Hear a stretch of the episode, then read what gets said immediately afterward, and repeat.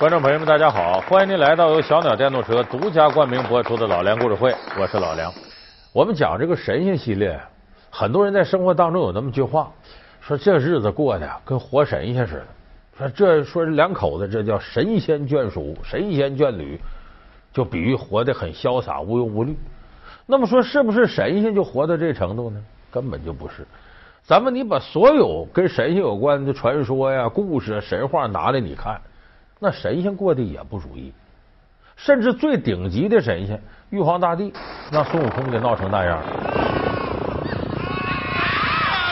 快去请如来佛祖！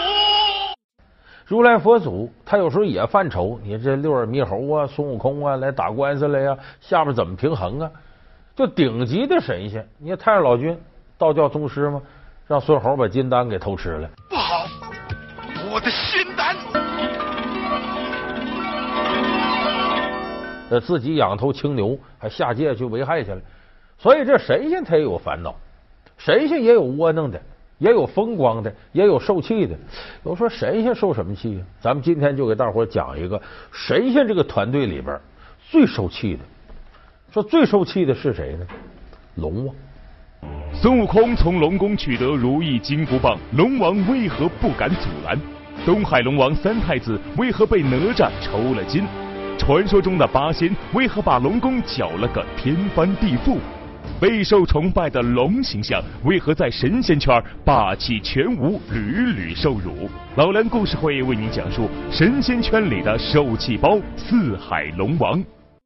有人说你以前说土地爷什么的。土地爷那个受气是啥呀？他地位就那么高，我就管这一点地方，谁都比我大。龙王是什么呢？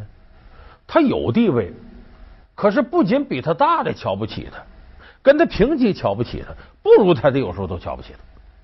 所以龙王是最窝囊、最受气的。一说龙王，大家想起来都是谁呢？东海龙王敖广，西海龙王敖闰。南海龙王敖钦，北海龙王敖顺，这是四海龙王。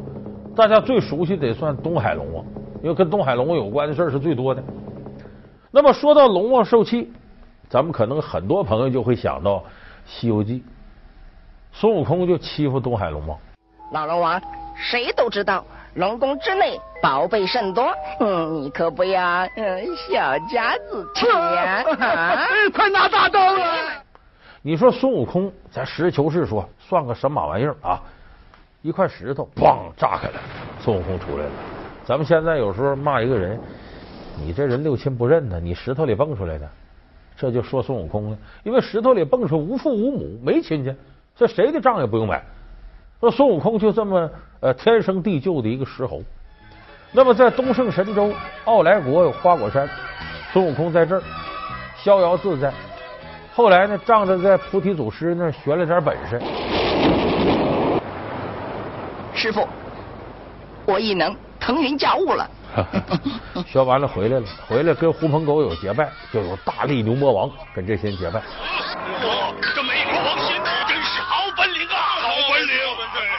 哼，这儿兵器不趁手，不趁手，不趁手。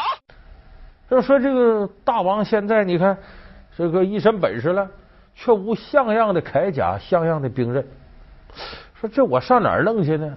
有的妖怪给他出主意：你邻居啊，说邻居哪儿？你挨着东海呀。据说那东海龙宫啊，有无穷的宝贝。新帝，你何不到那东海龙宫去找那东海老龙王借件称手的兵器？哦，对，东海龙王兵器不少。就是，真的，真的。哈，如此，俺老孙就去走一遭。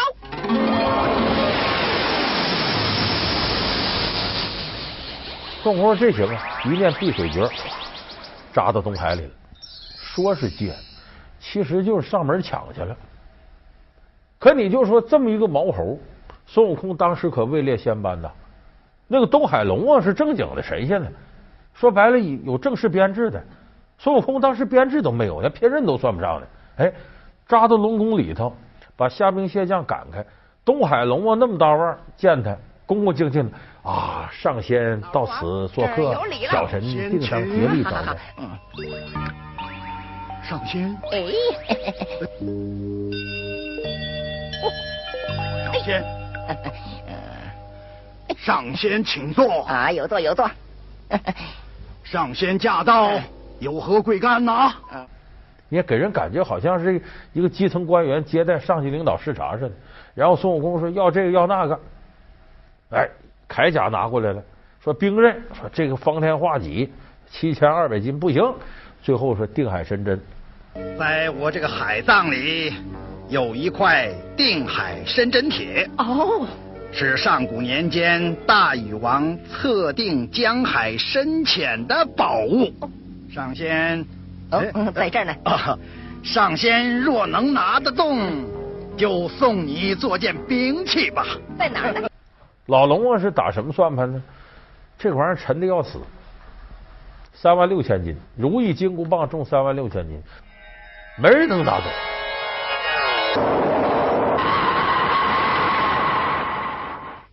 哦，哦再短些，再细些才好。哦，哎，咦，再短些，再细些。咦，哦哦哦，再短些，再细些。咦。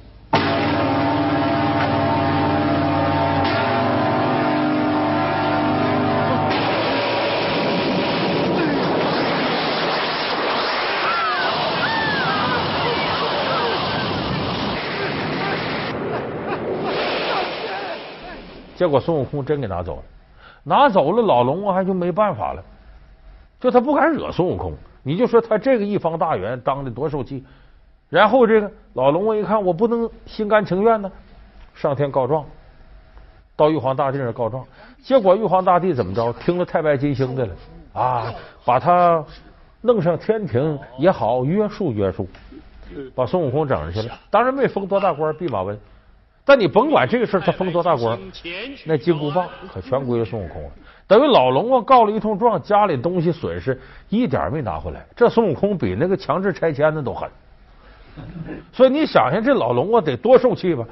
就这么天生地就的一个石猴，没有位列仙班，也没多大权势呢，就敢欺负他。我说到这儿，有的朋友不爱听，说你这你不能拿孙悟空举例子，孙悟空那还了得吗？天上地下就一个呀。后来不封齐天大圣了吗？本来就比老龙王本事大多了，他欺负龙王怎么着？那不很正常事吗？那好，咱不说孙悟空，咱再说第二个欺负龙王的，是个小孩儿，也没位列仙班，欺负到什么程度？把龙王儿子都给剥皮抽筋了。哪吒，王菲有首歌吗？想你时你在闹海，就说就想哪吒，哪吒闹海吗。这个哪吒呢，是陈塘关总兵李靖的儿子，也是。跟孙悟空挺类似，就是一出生一看就非同寻常。一般人这个怀孕呢十个月呀，然后孩子就出来了。他在他娘肚子里待了三年，最后生下来之后是个肉球，他咕噜咕来咕噜去。他爸爸一看，陈塘关总兵李靖，后来托塔天王，何方妖孽？手起剑落，把肉球劈开了，里边跳出一个粉妆玉琢个小孩，这个漂亮，哪吒。那么哪吒闹海的时候，他才七岁。由于他有这等际遇呢，出生不长时间，外头来个老道，说要见见这孩子。这老道是谁呢？乾元山金光洞太乙真人。太乙真人呢是元始天尊的徒弟，出了名的神仙呢。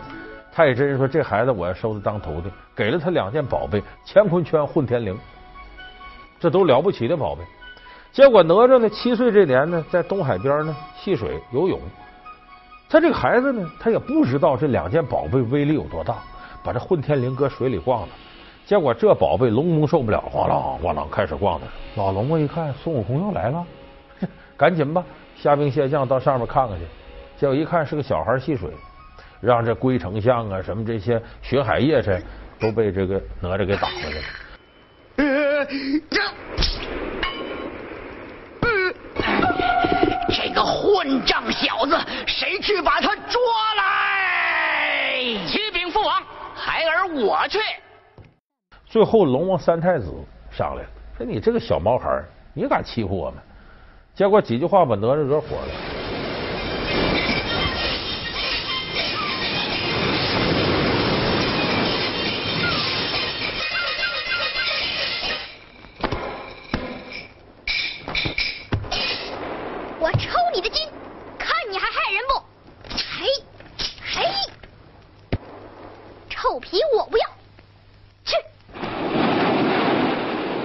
结果这哪吒最后把三太子打死了，而且是剥皮抽筋。有句话叫“鱼怕接鳞，龙怕抽筋”。你想想，说孙悟空也就是到他家强拆去抢走点东西，那也不像哪吒这样，在他家门口把他儿子打死了。所以这老龙王气的不行了，但是他还干不过哪吒。有人说这不算受气，后来不是东海龙王敖广要整个发大水，要水淹陈塘关。今天不用求雨，我就给你下个够。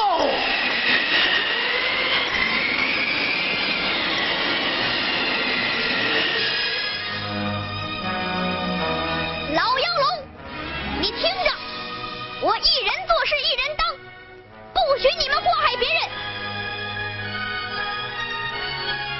爹爹，你的骨肉我还给你，我不连累你。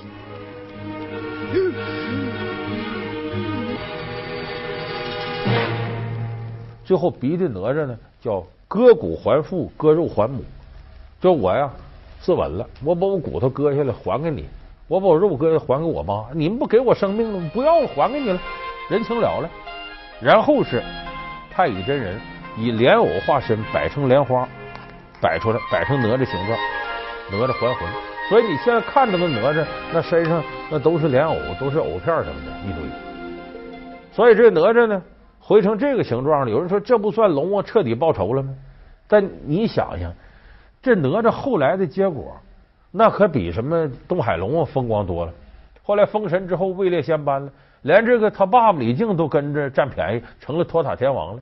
所以你最后你看哪吒这结果混的多好。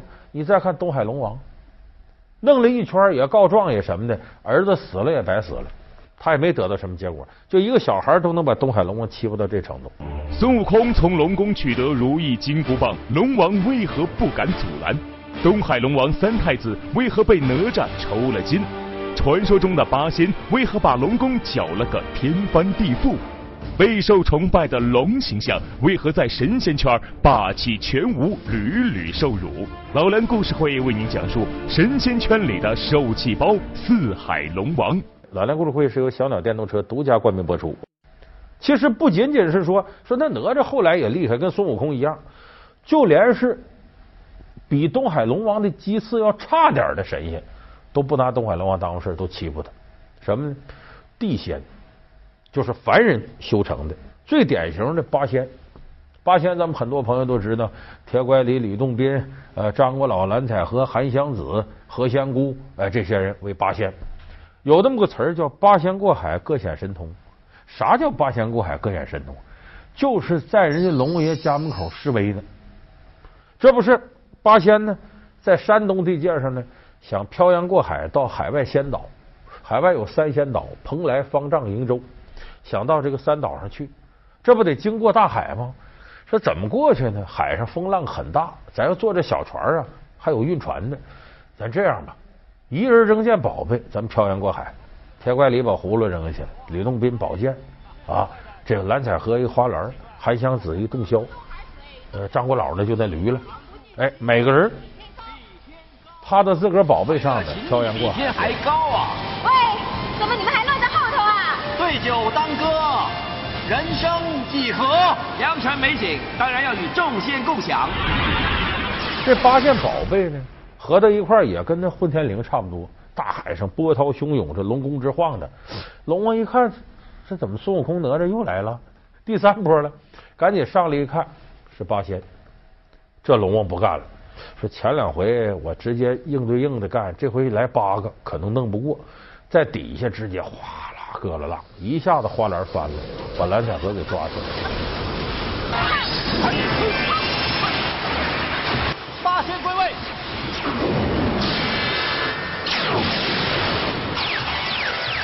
这能干吗？剩下七仙就跟这个东海龙王打上了，打的难解难分时候，观世音来了。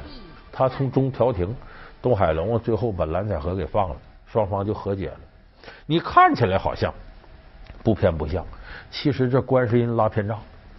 就本来是你八个人无理，到人家门口示威去。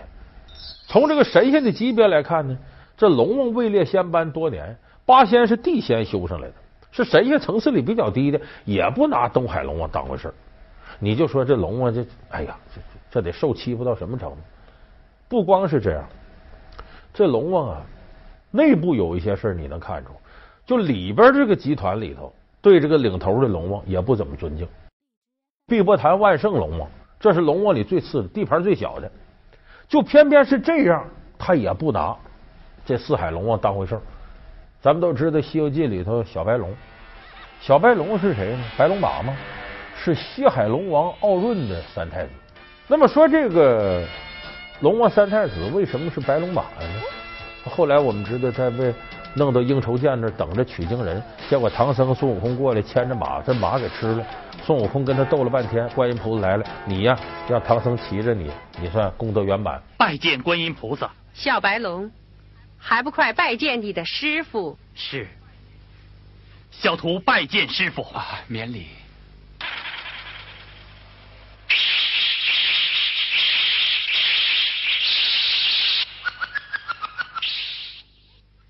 后来西天取经成了之后呢，位列八部天龙。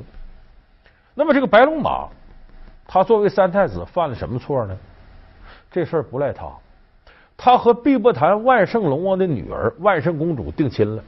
他意外的发现，自己还没等娶这女人的时候呢，自己这脑袋就倍儿绿了，让人给戴顶绿帽子。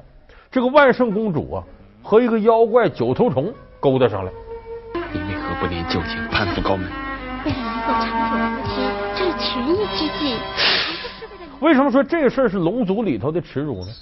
你看这个小白龙什么样？咱们在电视剧里头看过，一旦要化身成真身，非常漂亮。而且在龙王里边，他也算是长得比较英俊的。这搁现在说算高富帅。可是你看九头虫什么模样呢？《西游记》里写了，就你正面看一个脑袋，旁边看一堆脑袋，到处都是嘴。猪八戒看着都说：“哎呀，长得太磕碜。”猪八戒都说他长得磕碜。你看。就这么一个主，万圣公主还接受他了，说是万圣公主难看，不是《西游记》里有个妖怪叫霸波奔，奔波霸霸波奔嘛。这霸波奔说了，说万圣公主啊，乃花容月貌，二十分的人才，还倍儿漂亮。你看这万圣公主啊，喜欢上九头虫了，而且是万圣龙王也支持这个事儿。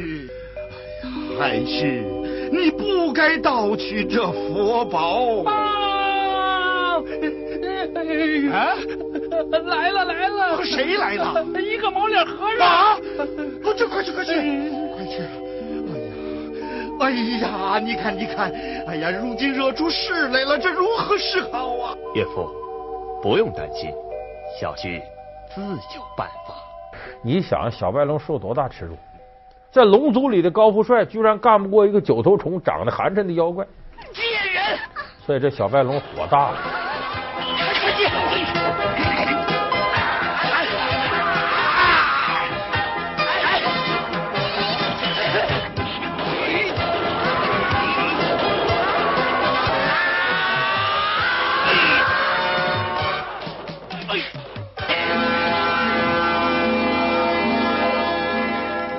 你说这个小白龙他受多大耻辱？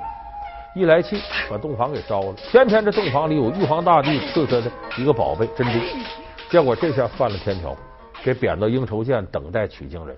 由这点看来，你就说四海龙王这个体系在神仙里面是不是算顶级的受气包？净受这窝囊气了。那么说到这儿，咱得解释解释，这怎么龙王是最窝囊的神仙？咱一听龙，那中国这皇帝龙的代表啊，啊有的说咱龙的传人呢，还在王。至高无上王这俩字搭配在一块怎么弄出个受气包来呢？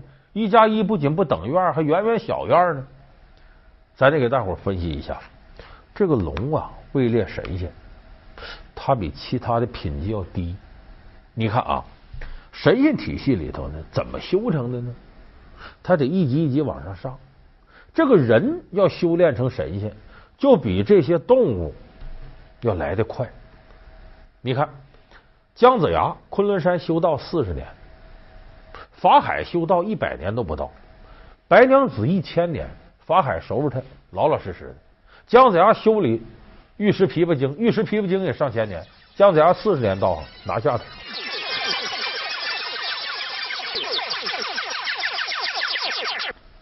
就这个人要修成神仙，比这畜生修成神仙容易多了。那畜生就得好长时间，五百年、上千年，然后这个相关的部门给发个证，你已经这个修炼成神了，可以为非作歹、谈恋爱去了，拉倒，你下山了。你还得慢慢再接着修，就先得修成人形，然后再上。所以你这龙呢，你再怎么着，你是个动物，你是个动物，那你修炼就不如人正常上了。所以你别看叫龙。他在神仙品级里边，他算是没有根基的，绝对的草根。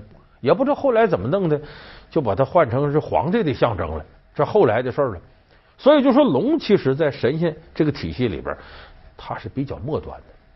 再一个龙字完，再说这王，你以为王是多威风吗？不是，王是什么呢？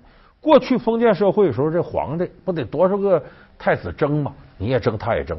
最后一个当上皇上了，剩下咋办呢？如果不死，就给你封成王。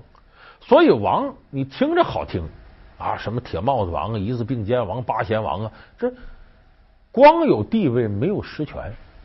因为只要有皇上在一天，他不能让你王掌握实权。你也是皇族，你对我有威胁，所以这王看着帽子挺大，没有实权。你像大清的时候，这个亲王那亲王，有时候根本不如一个。位置比较高的权臣，所以这龙和王并在一块儿，不是大家想象那样，他威风凛凛、杀气腾腾，所以他成了神仙体系里受气包，这是非常正常的。再有一点，你以为这个咱刚才说的他在神仙里受气，他对人就不受气吗？有人说那龙王管星云不雨啊，各地都有龙王庙供他，人哪敢对抗龙啊？人也敢。你看啊，春天这春播时候求雨啊。大伙到龙王庙里供啊，供各种各样，有的甚至供童男童女啊。那么到秋天了，丰收了，丰收了之后，这总不用你龙王了。我说你下不下雨无所谓了，我们反正已经丰收了，所以大伙要发泄一下。你看赶春节前什么时候耍龙，把这龙王舞起来，上下来回折腾，我受你一年气，老东西，我好好玩吧你，我玩死你这。所以这人他也敢跟龙王叫板。但是这事儿从侧面说明什么呢？你要手里真掌握着一定造福人类的权利，你还多干点好事。你别这欲取欲求的，呃，兴风作浪的，你祸害老百姓。否则老百姓心里啊也不服你，抓住个机会可能就祸害你一下子。所以咱们今天说龙王这事儿呢，证明了这么一句话，说的很有道理：好事总得善人做，哪有凡人做神仙？颜值爆表，风度翩翩，如何让人又爱又恨？少年奇才，文武双全，为何是个刻薄之人？江湖有道义，比武看实力，输了竟然上吊自杀。一个年少的英雄，一段传奇的人生，究竟是什么原因让他命丧冲霄楼？老梁故事会，白玉堂，任性的代价。好感谢您收看这期老梁故事会。老梁故事会是由小鸟电动车独家冠名播出。我们下期节目再见。